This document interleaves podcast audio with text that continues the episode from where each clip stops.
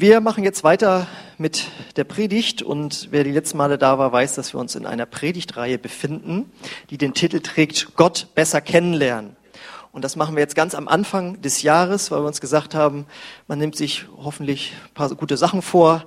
Und da ist doch das Wichtigste, dass man sich auch geistliche Sachen vornimmt. Und was könnte da besser sein, als sich vorzunehmen, Gott besser kennenzulernen? Und Teil eins, da ging es darum, dass wir das erstmal überhaupt wollen sollten. Ja, und da wurde herausgestellt, dass Gott absolut interessant und attraktiv ist und dass das Leben mit ihm sich lohnt und reich macht und äh, er uns auch darauf geschaffen hat, dass wir mit ihm zusammen sind und dass Jesus überhaupt es möglich gemacht hat, dass wir Gott überhaupt kennenlernen können. Teil zwei ging es dann darum, dass das Reden mit Gott und das Hören auf Gottes Stimme unerlässlich ist, um Gott besser kennenzulernen, so wie in einer Kommunikation, in einem Ehepaar, wo dieser Kurs ja auch dann ist, äh, da wird es ja auch sehr stark darum gehen, miteinander zu sprechen, dass das unerlässlich ist zwischen Menschen, aber auch zwischen uns und Gott. Und deswegen dürfen wir lernen, mit Gott äh, zu kommunizieren, zu ihm zu sprechen, auf ihn zu hören. So, und im dritten Teil werden wir jetzt dieses Hören auf Gott nochmal vertiefen, und zwar durch das Lesen seines geschriebenen Wortes, auch die Bibel genannt. Das habe ich extra nicht genannt, besser kennenlernen durch das Wort Gottes, weil äh, ja sich auch bis in unsere Kreise manchmal Theologien breit machen, äh, die behaupten, Jesus und die Bibel, das müssen wir ganz strikt trennen, ähm, weil äh, in der Bibel stehen halt Sachen drin, die kann Jesus so nicht gemeint haben. Wie mal ein Theologe meinte, im Zweifelsfall argumentieren wir mit Jesus gegen die Bibel. Da schütteln wir den Kopf drüber, aber das sind Lehren, die bis in die Freikirchen hinein mittlerweile gehen. Das ist ganz furchtbar und deswegen habe ich extra geschrieben, durch die Bibel. Ja? Denn das ist das Wort Gottes und dort hat Gott und Jesus zu uns gesprochen. So, und da habe ich auch einen interessanten Predigtext mitgebracht. Den finden wir in 2 Timotheus 3, 15 bis 16. Da sagt Paulus zu Timotheus, Außerdem bist du von frühester Kindheit an mit der Heiligen Schrift vertraut Sie zeigt dir den Weg der Rettung, den Glauben an Jesus Christus. Denn die ganze Heilige Schrift ist von Gott eingegeben. Sie soll uns unterweisen. Sie hilft uns, unsere Schuld einzusehen, wieder auf den richtigen Weg zu kommen und so zu leben, wie es Gott gefällt. So, ähm, ich habe mal so nachgedacht, mit der Bibel tun sich ja viele Menschen schwer. Also besonders Menschen, die sich jetzt noch nicht Christen nennen, ja, ähm, für die ist die Bibel ein Buch mit sieben, sieben Siegeln, ziemlich dick und schwer zu lesen. Aber je länger ich nachgedacht habe, kam ich doch darauf, dass es bei Christen so ähnlich ist. Auch die, die Jesus nachfolgen, die Bibel bei sich zu Hause haben, auch für Christen ist oftmals die Bibel ein Buch mit sieben Siegeln, ziemlich dick und schwer zu lesen. Und deswegen ist das so wichtig, dass wir darüber immer wieder was hören, äh, weil Gott hat sich festgelegt, dass wir sein Wesen und Willen am besten kennenlernen durch die Bibel. Da hat Gott sich festgelegt. Da kann man sich auf den Kopf stellen und noch so viel beten auch. Äh, wenn man nur betet, ja, da sind schon Sekten draus entstanden. Hier der Begründer von den, ich glaube Zeugen Jehovas war das oder Mormon, ich weiß nicht mehr, der ist in den Wald gegangen und die Bibel mal beiseite und dann hat er um Erscheinungen gebetet äh, und die kamen dann auch und haben ihm dann irgendwelche Sachen erzählt. Also äh, Gott hat sich festgelegt, die grundlegenden Wahrheiten und über sein Wesen und seinen Willen bekommen wir durch das Lesen der Bibel. Denn Gott hat sich gesagt, wer schreibt, der bleibt. Ja, und die Bibel ist jetzt schon so alt und äh, sie ist so oft kritisiert worden und angefeindet worden. Und äh, ich weiß noch, der, ein, äh, der Rousseau war das doch, einer der Philosophen der französischen Revolution, der gesagt hat, also in 100 Jahren wird man über dieses Buch nicht mehr reden. Und da, wo er das gesagt hat, ist dann äh, irgendwann später eine Bibeldruckerei äh, entstanden und er ist dann gestorben. Also wer schreibt, der bleibt. Das hat sich Gott gedacht und das ist auch sehr gut, denn das Geschriebene ändert sich nicht. So, in der Bibel steht nun mal, wie wir in Vers 15 lesen, habe ich extra für euch unterstrichen, die nächste Folie, ähm, dass wir Gott erstmal überhaupt kennenlernen können. Denn da steht ja, ähm, sieht die Heilige Schrift, die Bibel zeigt dir den Weg zur Rettung, den Glauben an Jesus Christus. Da sollen wir erkennen, wie Gott sich das gedacht hat mit der Erlösung und mit Jesus, das können wir da nachlesen. Und mal ganz vereinfacht kann man sagen, mal so ein 30-sekündiger Schnellkurs durch die Bibel. Im Alten Testament geht es um ein Volk, nämlich Israel, und im Neuen Testament geht es um eine Person, nämlich Jesus Christus. Da kannst du mal so sagen, das ist schon mal eine gute Zusammenfassung. Und im Alten Testament finden wir die Erklärung dafür, oder die Erklärung, dass jeder Mensch durch seine Sünden von Gott getrennt ist. Und damals wurde die Menschheit äh, von Gott getrennt. Und nur die Israeliten hatten durch ein kompliziertes Tieropfersystem Zugang zu Gott. Das sagt uns das Alte Testament. Und im Neuen Testament lesen wir, dass jeder Mensch mit Gott versöhnt werden kann, aber nur durch das Opfer seines Sohnes Jesus Christus. Also nochmal, Altes Testament, jeder Mensch war von Gott getrennt und nur die Israeliten hatten Zugang zu Gott durch ein Tieropfersystem. Und das Neue Testament sagt, jeder Mensch kann jetzt Zugang zu Gott haben, versöhnt werden, Gott kennenlernen, aber nur durch das Opfer von seinem Sohn Jesus Christus. Und diese Offenbarung, wie man Gott kennenlernen kann, finden wir eben nur in der Bibel und deswegen ist sie das wichtigste Buch für diese Welt.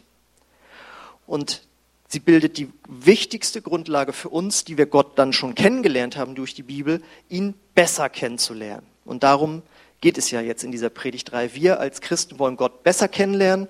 Und wenn du Gott noch nicht kennst, dann weißt du jetzt, wie der Weg läuft. Es geht über das Wort Gottes. Und darüber reden wir hier viel und gerne. Und es ist wichtig, dass wir das wissen, dass die Bibel die Grundlage ist, weil wenn wir das nicht als Grundlage haben, dann hatte ich ja schon dieses Beispiel erzählt, wie auch Sekten entstehen können. Die Impulse, die wir, wie wir letzte Woche gehört haben, im Gebet zum Beispiel empfangen, wo wir sagen, da hat Gott zu mir gesprochen. Oder Erlebnisse, die wir machen, wo wir sagen, da hat Gott so und so gehandelt. Die müssen immer mit der Bibel abgeglichen werden.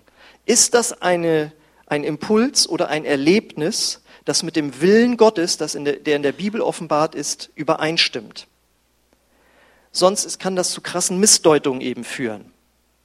Ja, also vielleicht ist dir ja auch schon mal passiert, äh, als du dich noch nach dem anderen Geschlecht ausgestreckt hast und äh, oder jemanden interessant fandest auf dem Schulhof und die Person hat dir zugelächelt oder irgendwie gewunken und du hast das nun so gedeutet, dass du jetzt der oder die Erwählte bist bis dir dann jemand das Zeichen richtig gedeutet hat. Nee, nee, der oder die hat schon einen Freund. Ach du meine Güte, und ich hatte das Zeichen so und so gedeutet.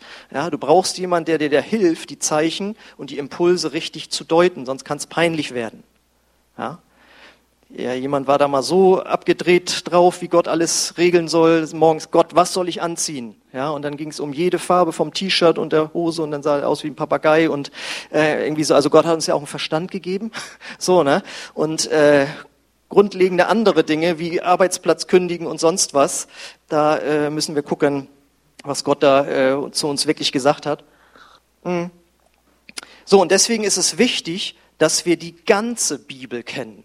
Denn wir lesen auf der nächsten Folie, denn die ganze heilige Schrift ist von Gott eingegeben. Und bereits im Psalm 119 heißt es, die Summe deines Wortes ist Wahrheit. Ja, wir sammeln uns verschiedene Sachen zusammen, hier eine Bibelstelle und da eine Bibelstelle, aber Gott sagt die Summe. Du musst alles kennen und wissen, weil die gesamte Heilige Schrift zu uns sprechen möchte.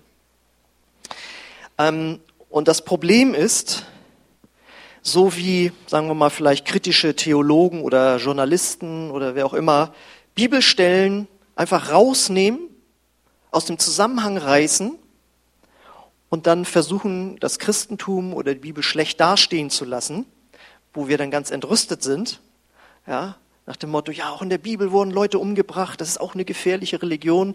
Ähm, ja, aber man muss das im Zusammenhang eben sehen, warum damals Dinge geschehen sind. Das finden wir dann nicht gut. Das Problem ist, dass manche Christen das auch so machen. Sie reißen auch bestimmte Bibelstellen raus, die ihnen gut gefallen, aus dem Zusammenhang und zimmern sich dann so einen eigenen Jesus, einen eigenen Gott. Und das ist auch nicht gut. Deswegen die ganze Schrift.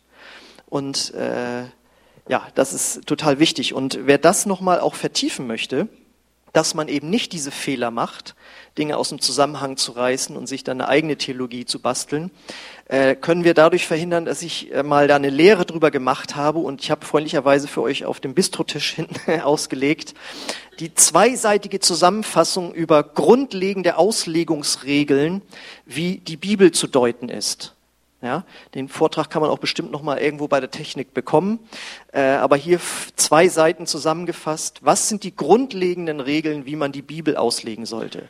Und die, die Hauptauslegungsregel ist eigentlich, du musst alles im Kontext sehen, der gesamten Bibel, eines bestimmten Abschnittes oder auch äh, des kulturellen und historischen Hintergrundes. Du musst den Zusammenhang beachten. Nehmt euch den also gerne mit, wer damals bei dem äh, Lehrabend nicht da war. Ähm, und das Problem ist halt, um da mal so ein Beispiel zu nennen, ähm, dass einfach Dinge aus dem Zusammenhang gerissen werden. Also jeder kennt ja den Satz hoffentlich, äh, Gott ist Liebe.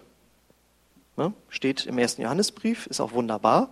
Und dann wird dieser Vers genommen, auf die menschliche Liebe übertragen und dann wird alles, was an menschlicher Liebe vorhanden ist, und in unserer Gesellschaft ist das so, alles, was einvernehmlich ist, ist absolut in Ordnung. Einvernehmliche Liebe unter Menschen ist absolut immer in Ordnung. Und die Bibel sagt das so nicht. Denn Gottes Liebe ist eine andere Liebe, als wir sie haben. Ja, also wer schon mal mit Helikoptereltern zu tun hatte oder ähm, ja, ein, ein Ehemann, der aus lauter Liebe seine Frau äh, schlecht behandelt, weil er sie so vereinnahmt oder umgekehrt. Da merkt man, dass menschliche Liebe Schwächen hat. Menschliche Liebe kann sogar in Perversion abgleiten. Deswegen Gottes Liebe und menschliche Liebe, das ist nicht immer gleichzusetzen. Und wir müssen in der Bibel rausfinden, was es bedeutet, wenn Gott sagt, er ist Liebe und er möchte Liebe zu uns haben und auch, dass Menschen sie untereinander haben. Und man kann nicht einzelne Bibelstellen nehmen und dann einfach seinen eigenen Lebensstil damit äh, begründen. Ähm, und die Bibel heißt es ja jetzt dann im nächsten Vers oder Vers 16, die soll uns unterweisen. Das heißt erklären, belehren, wie man ein gutes und gesegnetes Leben führt. Das heißt, in der Bibel steht nicht drin, was deine spezielle Bestimmung in diesem Leben ist. Sie, da steht auch nicht drin, wo du mal wohnen sollst oder wen du heiraten sollst aber in der Bibel stehen Prinzipien drin, wie du mit diesen, zum Beispiel diesen Fragen umgehen sollst. Interessiert dich das? Soll ich das mal kurz sagen? Habe heute Morgen extra nochmal für euch nachgeguckt. Also wenn es zum Beispiel darum geht, wo du wohnen sollst, das steht nicht in der Bibel drin. Aber in der Bibel steht drin, dass wir sagen sollen, wenn Gott will, dann werden wir da und da wohnen. Das heißt, eine vollkommene Hingabe an den Willen Gottes. Gott, wenn du willst, dass ich nochmal in Berlin wohne oder nach München ziehe, dann will ich das machen.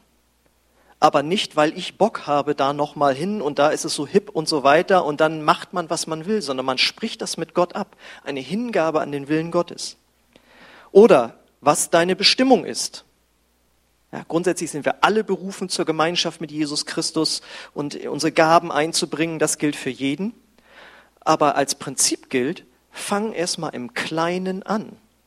Und wenn du im Kleinen anfängst, zum Beispiel in einer Gemeinde mitzuarbeiten und zu dienen, dann wird Gott dich befördern. Und dazu benutzt er auch Gemeindeleitung zum Beispiel. Ja, und das ist auch ein Prinzip, das wir in der Bibel finden. Und wenn man danach lebt, dann wird Gott dich führen dass du sagen kannst, ich bin jetzt genau in dem, was Gott für mich hat für sein Leben. Oder wen du heiraten sollst. Steht auch nicht drin hier, Luise ist mit dem zusammen und so, das wird bei so vielen Milliarden Menschen ein bisschen schwierig. Aber es stehen Prinzipien drin, dass zum Beispiel gesagt wird, wenn du als Christ jemanden heiraten möchtest, dann sollte er den gleichen Glauben haben wie du. Ja, an den gleichen Jesus glauben wie du. Und dann sollte man auch noch abgleichen, passen unsere Lebensentwürfe, wie ich mit diesem Jesus leben möchte, zusammen. Und nicht nur nach äußerer Attraktion irgendwie äh, zu gehen und wir können ganz gut quatschen, sondern das ist eben total wichtig, dass auch die geistliche Komponente stimmt. Gut, jetzt wisst ihr ungefähr, was ich damit meine. Ähm, und wir lernen durch solche Gebote, sag ich mal auch, und Prinzipien, Gott besser zu verstehen und dass er es gut meint mit uns, wie ein Vater oder eine Mutter, die es gut meinen mit ihren Kindern und sagen, ich möchte aber gerne, dass du ab dann und dann zu Hause bist oder ich möchte, dass du nicht einfach so über die Straße rennst und alle möglichen Sachen. Das macht man, damit es den Kindern gut geht. Und so ist es, genau so ist es mit Gott und seinen Geboten. Es geht nicht darum, um uns der Freiheit zu berauben, sondern um uns zu schützen. Und Gott ist großzügig, aber er ist auch eben klar. Und äh, deswegen sowas, so ein Wort wie Enthaltsamkeit.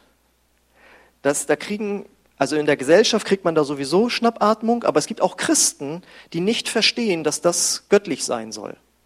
Ja, das damals und wo steht das überhaupt und was soll das, ja? Es war ja schon Paulus, als er äh, vor Gericht stand und da hat er, ähm, ich weiß nicht, Festus oder Felix, der das war, so ein römischer äh, Herrscher, äh, der dann dazuhörte und sich das alles gerne anhörte über Jesus, bis es dann hieß, als er auf Enthaltsamkeit und das ewige Gericht zu sprechen kam. So, jetzt möchte ich da nichts mehr drüber hören. Ja, und so sind Christen manchmal auch. Aber Enthaltsamkeit dient unserem Schutz und bei Missachtung gibt es seelische und körperliche Schäden. Und unsere Gesellschaft, die diese, sag ich mal, Gebote und Prinzipien und Regeln ziemlich über Bord geworfen hat, ähm, ist dadurch nicht gerade gesünder geworden. Das können wir, glaube ich, mal so festhalten. Und deswegen will ich damit sagen, durch die Gebote lernst du Gott besser kennen. Was steckt dahinter? Warum hat er diese Gebote gegeben? Warum hat er Prinzipien gegeben, nach denen wir leben sollen? Und wenn du da ganz lange drüber nachdenkst, wirst du darauf kommen, dass er das gemacht hat, um uns Gutes zu tun, nicht um uns zu knechten, einzuschränken oder sonst was. Deswegen, wenn wir hier die Predigtreihe haben, Gott besser kennenzulernen, dann ist das unerlässlich, dass du dich auch mit seinen Geboten beschäftigst aber eben mit dieser positiven Sicht, dass Gott es gut mit dir meint, weil er dein Vater sein will. Okay, aber nicht nur schützende Gebote lassen uns Gott besser kennenlernen, sondern auch andere Hintergründe seines Handelns. Wir lernen zum Beispiel, wenn wir die ganze Bibel lesen, dass es eine fortschreitende Offenbarung gibt, wer eben zum Beispiel Jesus ist, aber auch, dass es einen Teufel gibt. Das wird im Neuen Testament am stärksten herausgearbeitet, wie er in dieser Welt wirkt. Und was viele Christen bis heute nicht verstanden haben oder leugnen, ich weiß es nicht, dass der Teufel im Neuen Testament als Gott dieser Welt bezeichnet wird, als Fürst dieser Welt, als Weltbeherrscher, als eine Macht, die hier wirkt. Und wenn wir das nicht aus der Bibel rauslesen, und das mit in unser Weltbild einbauen, dann können wir Gott nicht besser kennenlernen, weil dann gibt es für uns nämlich nur eine Macht in dieser Welt und das ist Gott. Und wenn es nur diese eine Macht gibt, dann bedeutet das automatisch, dann ist auch alles Schlechte, was passiert, ist irgendwie von Gott. Und dann gibt es so ganz Formen, die sagen, ja, ist nicht von Gott, aber von ihm zugelassen. Und deswegen ist er doch irgendwie ein bisschen böse. Und dann wird sich das Recht rausgenommen, Gott zu kritisieren ja, und es wird dann auch gesagt, ja, aber ich habe von klein auf gelernt, er hat die ganze Welt in seiner Hand, ja. Und wenn Gott jetzt ziemlich große Hände hat, ist das ja wie ein Apfel, den er Hand trägt. Und dann sage ich nur, ja, das stimmt. Aber in diesem Apfel ist der Wurm drin. Ja? Wir hatten nämlich zwischendurch einen Sündenfall. Ja? Und es gibt diese Macht des Bösen, die hier herrscht. Und das müssen wir berücksichtigen. Und deswegen sagt Gott, sollen wir beten, dass sein Einfluss in unserem Leben und in dieser Welt stärker wird. Deswegen beten wir im Vater unser, dein Reich komme und dein Wille geschehe, wie im Himmel so auf Erden. Wenn das automatisch alles geschehen würde, warum sollten wir denn dann dafür beten? Warum sollen wir dann überhaupt irgendwie beten, wenn sowieso alles vorbestimmt ist, wie es läuft? Das ist aber nicht so. Hier herrscht ein Kampf sagt der Apostel Paulus, in der unsichtbaren Welt, um die Seelen der Menschen, um die Gesundheit der Menschen, um die gute oder schlechte Entwicklung der Menschheit. Und das kriegen wir nur raus, wenn wir die gesamte Bibel lesen und das alles mit berücksichtigen. Sonst lernen wir Gott nicht besser kennen. Sonst deuten wir alles in unserem Leben irgendwie komisch. Warum hat er jetzt hier oder warum hat er jetzt hier wieder nicht? Das müssen wir, wie gesagt, einordnen. Und deswegen hat Gott so viele auch interessante Geschichten in die Bibel reingeschrieben, besonders im Alten Testament, wo sich ja viele mit schwer tun. Aber ich denke da auch immer, Mensch, das sind ja, ich lese das gerade wieder so und also da, da geht es ja wirklich ab. Und ähm, das hat Gott, glaube ich, einfach auch gemacht, damit wir da Lust haben, das zu lesen. Und im, im Kindergottesdienst muss ja auch irgendwie ein bisschen was passieren. Ja? Also es sind ja viele sehr, sehr interessante Geschichten. Und die sollen illustrieren, wie Gott ist, wie er handelt und auch wie wir handeln sollen. Wenn wir jetzt mal nur mal so ein Beispiel nehmen wie die Geschichte von Josef. Wenn du die nicht kennst, ist schlecht. Solltest du kennen, ja? Einer von den zwölf Söhnen Jakobs und der wird von seinen Brüdern verkauft, weil die so eifersüchtig und neidisch auf ihn waren. Und dann äh, arbeitet er sich nachher hoch, wo er dann äh, da gelandet ist nach dem Kidnapping. Und da arbeitet er sich mit Gottes Hilfe hoch und dann wird er von der Frau des Potiphars, wie er heißt, verführt beziehungsweise er widersteht dieser Verführung und wird dann eingesperrt. Da würden alle Christen schon so durchdrehen. Das gibt's doch. Er hat's jetzt auch noch richtig gemacht. Und dann wird der eingesperrt. Gott, wo warst du? Wenn wir es auf unsere Situation übertragen. Aber dann wird er da wieder rausgeholt durch ein Wunder Gottes und wird nachher zum Minister des ganzen Landes da, äh, zum obersten Minister in Ägypten. Und dann kommt am Ende dieser Geschichte die Erklärung, warum das alles so gelaufen ist. Das steht nämlich in 1. Mose 50, Vers 20. Da sagt er zu seinen Brüdern, die ihn damals entführt bzw. verkauft hatten und die er dann Jahrzehnte später als Minister in Ägypten wieder kennenlernt. Und da sagt er, ihr wolltet mir Böses tun, aber Gott hat Gutes daraus entstehen lassen. Durch meine hohe Stellung konnte ich vielen Menschen das Leben retten. Er bewirkt dann ja durch seine hohe Stellung, dass das Volk Israel überleben kann, weil er als Minister, höchster Minister im Land dafür sorgt, dass ähm, Getreidespeicher angelegt werden und dass das Volk nicht verhungert. Das heißt, da war eine böse Macht, die wollte ihn zerstören, die wollte ihn kaputt machen und Gott hat das aber benutzt, um am Ende das zum Guten zu wenden, das, was kein Mensch vorher sich denken konnte, was daraus entstehen würde, dass er dann ein ganzes Volk rettet. Und deswegen, wenn du dich mal reinversetzt, in da, wo du jetzt drin bist, und warum passiert das und warum ist das nicht passiert und so, ja, aber wenn du zu Gott betest und ihm treu bist, dann wird Gott auch Situationen so wenden, dass du am Ende sagst, ach so, mein Lebensweg ging so, aber am Ende hat Gott das dann gut gemacht. Und das heißt nicht, dass die schlechten Sachen von Gott waren. Aber Gott arbeitet, muss mit dem arbeiten, dass die ersten Menschen damals dem Teufel die Herrschaft übertragen haben. Und der Teufel hat ein Anrecht hier zu wirken, hat ein Anrecht. Und das kann nicht einfach übergangen werden. Und Gott wirkt deswegen in, das, in, die, in die Menschheitsgeschichte rein. Das heißt, wenn du in einer Situation bist, wo du denkst, alles Mist, und wo ist jetzt Gott? Und ich dachte, ich wäre Christ dann gebe ich dir den heißen Tipp, lerne Gott besser kennen durch solche Geschichten und klage Gott nicht an und sage nicht, ich verstehe das alles nicht und ja gut, das geht noch so, ich verstehe es nicht, aber ich verstehe dich einfach nicht, Gott, sondern sei wie zum Beispiel Paulus und Silas im Gefängnis. Ja, das waren zwei Apostel, jetzt sind wir im Neuen Testament gelandet, ja. Das waren zwei Apostel, die haben das Evangelium verbreitet, also haben das getan, was in Gottes Willen ist.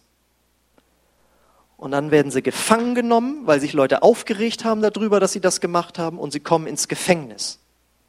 Und wenn sie so wären wie manche Christen, dann hätten sie da jetzt, die waren richtig, also das war ja nicht der moderne deutsche Strafvollzug, ja, mit Einzelzimmer und Flachbildschirm, sondern da hieß es, sie saßen im Block.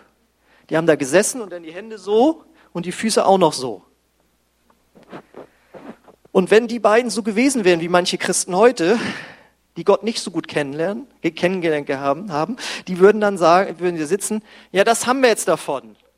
Und wir dachten, wir tun deinen Willen, Gott. Wo bist du denn jetzt? Warum hast du denn nicht aufgepasst auf uns? Wir haben jeden Morgen gesagt, er hält die ganze Welt in seiner Hand. Er hält, die, er hält den Silas und den Paulus in seiner Hand. Er hält die ganze Welt in seiner. Und jetzt sitzen wir hier im Block. Was ist denn das für ein Glaube? Was ist denn das für ein Gott? Aber wenn du durch solche Geschichten Gott besser kennenlernst, dann liest du auf einmal folgende Bibelstelle, die ich jetzt hier wieder vorlesen muss, also zuhören. Apostelgeschichte 16, 25 bis 26. Um Mitternacht aber beteten Paulus und Silas. Und Mitternacht steht für Finsternis. Da war die Stimmung am schlechtesten. Um Mitternacht aber beteten Paulus und Silas und sie klagten Gott ihr Leid. Und sie haderten mit Gott. Viele Christen haben das als Hobby, mit Gott hadern. Aber wisst ihr was, das steht da nicht. Und sie lobsangen Gott. Und die Gefangenen hörten ihnen zu. Und jetzt kommt's. Plötzlich aber geschah ein großes Erdbeben, so dass die Grundfesten des Gefängnisses erschüttert wurden. Und sofort öffneten sich alle Türen und alle Fesseln lösten sich. Und sie kommen frei und der Gefängniswärter ist so beeindruckt, dass er sagt, äh, da lasse ich mich auch taufen. Das heißt, Gott reagiert nicht auf unser Hadern, sondern auf unseren Glauben, auf unser Vertrauen auf Gott, auf unseren Lobpreis. Und das können wir nur, wenn wir Gott so gut kennengelernt haben durch die Bibel, dass wir diese Prinzipien verstehen. Und viele Christen lesen nicht in der Bibel. Das ist, weil es für sie eben ein Buch mit sieben Siegeln ziemlich dick und schwer zu lesen ist. Aber es wird heute anders und dann nachher mit der zweiseitigen Zusammenfassung, das flutscht ja dann nur noch so. Ist ja wunderbar. Pass auf, und das waren ja nur jetzt so zwei Geschichten. Und durch diese Geschichten lernen wir Gott besser kennen. Und wenn wir ihn dann besser kennenlernen, werden wir anfangen, so zu denken wie Gott in bestimmten Situationen und auch so zu handeln, wie er es möchte. Und wenn wir das tun, bewahrheitet sich der Rest von Vers 16. Darf noch mal eins zurückmachen. Ähm, da steht ja, die Heilige Schrift hilft uns, unsere Schuld einzusehen, wieder auf den richtigen Weg zu kommen und so zu leben, wie es Gott gefällt. Wenn wir immer mehr in der Bibel lesen, wissen wir, was Gott gut findet, was er schlecht findet, dann im Zusammenspiel mit dem Heiligen Geist, der unser Gewissen beeinflussen möchte auf bestimmte Situationen hin. Und dann sagen wir, okay Gott, ich habe dich schon wieder hier zu Unrecht angeklagt. Oder Gott, ich habe hier schon wieder gegen eins deiner schützenden Gebote äh, verstoßen. Äh, vergib mir, ich will da neu denken. Und deswegen Buße das ist ja leider, das ist ja ein Wort, was damals okay war, als Martin Luther das in die deutsche Sprache eingeführt hat. Aber mittlerweile ver verstehen wir darin dann nur noch Bußgeldkatalog. Oder das wirst du mir büßen. Ne? Und, und so. Dabei heißt das griechische Wort für Buße eigentlich nur umdenken. Ja? Umdenken. Okay, Gott, das war falsch. Ich vergib mir, ich denke um, ich gehe in die andere Richtung wieder. So denke wieder so wie du. So, also ihr seht, es ist unerlässlich, regelmäßig in der Bibel zu lesen, denn sonst werden wir Gott nicht besser kennenlernen. Du kannst nicht nur sagen, ich, ich bete ganz viel. Oh, ich bete. Und beim Autofahren bete ich auch noch. Nee, beziehungsweise es ist die einzige Zeit, wo ich bete. So, und jetzt ist aber die Frage, wie lösen wir jetzt das Problem von unserem Anfang, dass äh, das Buch, die Bibel, ein Buch mit sieben Siegeln, dick und schwer zu lesen scheint. Also, wir haben gehört, wir müssen die ganze Bibel lesen. Ja, aber sie ist ja eben so dick. Sie ist ja eben so dick. Da hilft die einfache Regel, wie isst man einen Elefanten? Scheibchenweise. Genau. Deswegen, keiner verlangt von dir, dass du die Bibel innerhalb eines Monats durchliest. Da kommst du, also dann hast du, da fällt Fernseh gucken weg dann. Sondern es würde ja schon genügen, wenn wir uns vornehmen würden, also mein Anspruch ist, die, das Alte Testament so in knapp einem Jahr bisschen drüber vorzu, durchzulesen, weil ich habe es mal ausgerechnet, du müsstest 2,25 Kapitel pro Tag im Alten Testament lesen und 2,5,25 weiß ja keiner, was es ist, also lese ich zwei. Also dauert es etwas länger als ein Jahr. Ähm, wenn du das machst, liest du die Bibel etwas in einem Jahr durch. Keiner hat gesagt, dass das in einem Jahr geschehen muss. Dann nimmst du doch vor, innerhalb von eineinhalb oder zwei Jahren. Aber diese zwei Jahre können dein Leben verändern, weil du die gesamte Bibel halt liest. Und dann nehme ich mir halt vor, das Neue Testament mehrmals im Jahr durchzulesen. Das heißt, wenn du zwei Kapitel im Alten Testament liest und nur eins im Neuen Testament, wirst du schon mehrmals das Neue Testament lesen. Das kannst du ja alles machen, wie du willst. Ich sag dir nur, nimm es dir vor, die gesamte Bibel zu lesen und nicht nur die Lieblingsbibelstellen. Und ich, weiß, ich, mir ist das ja auch klar. Ich, wenn ich da in, in, in dritte Mose und dann die ganzen Opfervorschriften, dann so, oh, und dann wir, oh, und dann so, weißt du was? Und dann aber nicht weiter sagen, dann blätter ich auch manchmal weiter. Blätter ich auch manchmal weiter. Kenne ich schon, weiß ich schon so. Ich weiß, da könnte ich auch noch was finden, aber man muss ja irgendwie auch dranbleiben und man muss sich manchmal durch Sachen durchkämpfen. Und wenn du sagst, das halte ich nicht mehr aus, ja, dann überspring das Kapitel vielleicht sogar und steig wieder bei einer von den interessanten Geschichten ein. Aber hör nicht auf, die gesamte Bibel zu versuchen durchzulesen. Für Anfänger übrigens, ihr fangt erst mit dem Neuen Testament an, sonst werdet ihr verrückt. Gleich am Anfang erstmal Neues Testament lesen, schön paar Mal, und dann ins Neue Alte. Aber die meisten sind ja alte Hasen und äh, trau dich da mal wieder ran. Gut, das, so lösen wir, dass die Bibel sehr dick ist. Jetzt ist sie ja aber für manche auch ein Buch mit sieben Siegeln ja, ich lese das auch und das verstehe ich nicht. Ja, Herrschaftszeiten, dann kauft ihr doch mal einen Bibelkommentar, Mensch.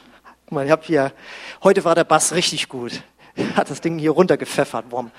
Ähm, guck mal, das ist jetzt zum Beispiel ein Kommentar. Da ist die gesamte Bibel kommentiert. Gibt bloß ein Problem, das gibt's nicht mehr.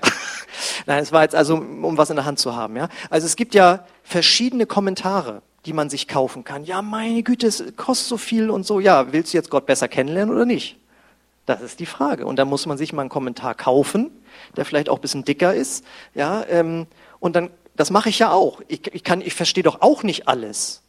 Ja, ja, aber du bist doch Pastor und so. Ja, aber da lernt man nicht, äh, dass man alles versteht, was in der Bibel steht, sondern man lernt Prinzipien auf einer Bibelschule, wie man mit Bibelstellen umgeht. Und deswegen da, wo ich sitze, habe ich dann auch meine Kommentare stehen und dann steht wieder etwas, was ich nicht verstehe und dann gucke ich, hole ich mir den raus und dann haben die so eine Erklärung und die ist dann auch für mich okay und dann geht's weiter. Also wenn du etwas nicht verstehst, kauf dir einen Kommentar. Und das, ich habe da auch äh, Empfehlungen mit auf diesen Zettel hinten raufgeschrieben. Es gibt ja auch Studienbibeln, wo Kommentare zu bestimmten Versen sind. Da empfehle ich die ähm, Stam, Stamps heißt sie doch, ne? Die ist ja auch offiziell vom Pfingstbund empfohlen. Die meisten Bibelkommentare sind nämlich aus evangelikalen Kreisen und da stehen manchmal doch recht abenteuerliche Dinge drin, wenn es um die charismatischen Sachen geht. Deswegen die Stamps-Bibel, die ist zu empfehlen. So, und jetzt sagst du, das war das eine. Sie ist ein dickes Buch, schwer zu verstehen und schwer zu lesen. Ja, dann muss man einfach mal eine andere Übersetzung ausprobieren. Ich habe jahrelang nur Elberfelder gelesen, weil mir am Anfang gesagt wurde, das ist die genaueste Übersetzung. Und ich wollte natürlich das Wort Gottes so genau wie möglich. Ne? Nur das gelesen und so.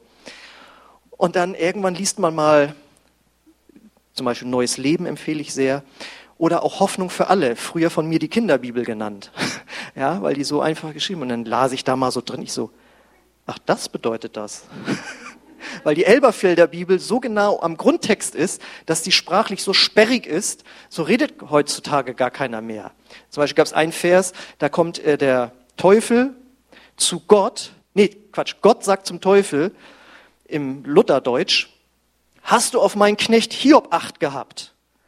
Und da dachte ich, wieso, jetzt soll der Teufel auf Hiob aufpassen? bis ich dann in einer anderen Übersetzung lag, ist dir mein Knecht Hiob aufgefallen? Ach, das bedeutet das. Ja, verstehst du? Deswegen mache ich das zurzeit so, ich lese dann ein Kapitel im Neuen Testament, Elberfelder, und danach lese ich ein Kapitel, das gleiche nochmal in Hoffnung für alle, für die Aha-Erlebnisse. So, und jetzt sagst du halt, jetzt sagst du halt, so jetzt Zeit habe ich nicht. Ja, verstehe ich auch. Dann liest du erstmal nur Hoffnung für alle. Ich will damit sagen, man kann auch mal die Übersetzung wechseln. Gut, während ich die Band schon mal nach vorne bitten darf.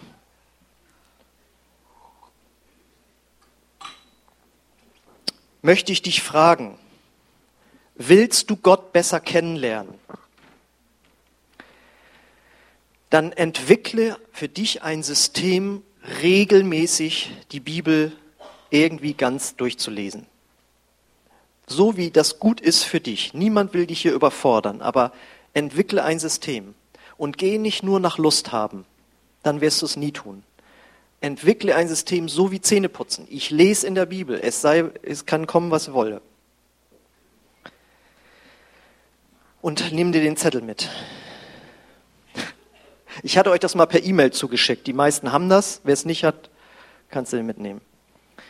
Und die zweite Frage, die ich hier natürlich auch immer stelle, ist an alle diejenigen gerichtet, die noch nicht sagen, dass sie Jesus Christus nachfolgen. Deswegen möchte ich dich fragen, möchtest du Gott überhaupt kennenlernen?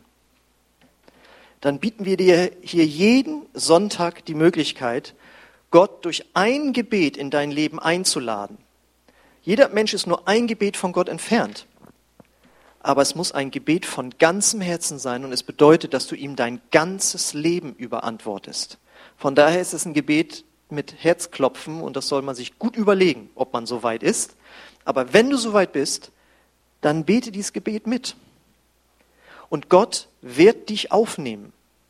Und wenn du schon mal näher an Gott dran warst, dann bete, dass Gott dir neu begegnet. Er will dir vergeben, er will dich mit, deiner, mit seiner Liebe neu gewinnen und sagen, es lohnt sich, mich besser kennenzulernen. Und nach dem Lied wollen wir gerne so beten. Und, aber erst nach dem Lied. Deswegen kommt jetzt das Lied und ihr dürft dazu aufstehen. Ja, und das soll ein Lied der Hingabe sein, dass wir Gott unser ganzes Leben anvertrauen. Und das bedeutet auch, dass wir ihm und seinem Wort vertrauen. Ja, Herr, wir wollen dir unser Vertrauen ausdrücken, dass du es gut mit uns meinst und dass dein Wort, die Bibel, absolut vertrauenswürdig ist. Und dass wir dort so viel über dich lernen können. Und wir wollen uns neu ausrichten auf dich und dein Wort, Herr. Wir wollen nicht nur nach unseren eigenen Mutmaßungen und Gedanken gehen, was gut und richtig ist und wie du hättest handeln sollen oder nicht, sondern wir wollen danach gehen, was dein Wort sagt, was richtig ist. Herr, wir wollen uns da neu hingeben. Und ich danke dir dafür, Herr, dass wir dich kennenlernen können durch dein Wort und besser kennenlernen können. Und ich bete für jeden, der hier ist, der dich besser kennenlernen möchte, dass du wirklich einen neuen Hunger nach deinem Wort in ihr Herz sendest, so wie dein Wort es auch sagt. Ich will einen Hunger in das Land schicken nach dem Wort Gottes. Und wenn du hier bist und das möchtest, dann lade ich dich ein, einfach deine Hände zu öffnen oder, oder deine Hand auf dein Herz zu legen, ein äußeres Zeichen Gott zu geben. Hier bin ich Gott und ich möchte von dir empfangen. Und ich bete jetzt für jeden, der hier ist und dir ein Zeichen gibt, dass er oder sie von dir empfangen möchte. Eine neue Leidenschaft, eine neue Hingabe an dich und dein Wort. Einen neuen Hunger nach dem Wort, dass du das jetzt schenkst, Heiliger Geist. Dass die Bibellese zu etwas wird, was bereichert, wo wir etwas lernen. Und auch wenn wir etwas durchkauen müssen oder etwas uns nicht gefällt oder wir nicht verstehen. Wir wollen weitergehen mit dir und deinem Wort. Ich bete um deine Führung, dass jeder erkennt, was ist mein System, mein Ansatz, wie ich die ganze Bibel lesen kann. Und was ist die richtige ergänzende Literatur für mich, um Dinge zu verstehen. Herr, ich danke dir dafür, dass du uns da beschenken willst, Herr, weil du willst, dass wir dich besser kennenlernen. Danke, dass du jetzt einfach die Herzen berührst und, und neues Leben hineingibst durch dein Wort, Vater. Ich preise dich darüber.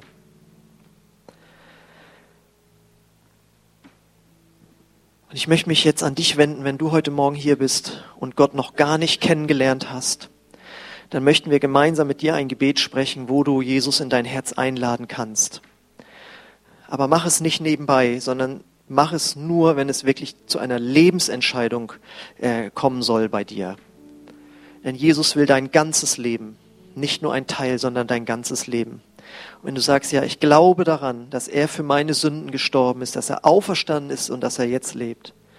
Und wenn du glaubst, dass er es gut meint mit dir und du sagst, und ich will mich, ich will dir nachfolgen, du willst dich entscheiden.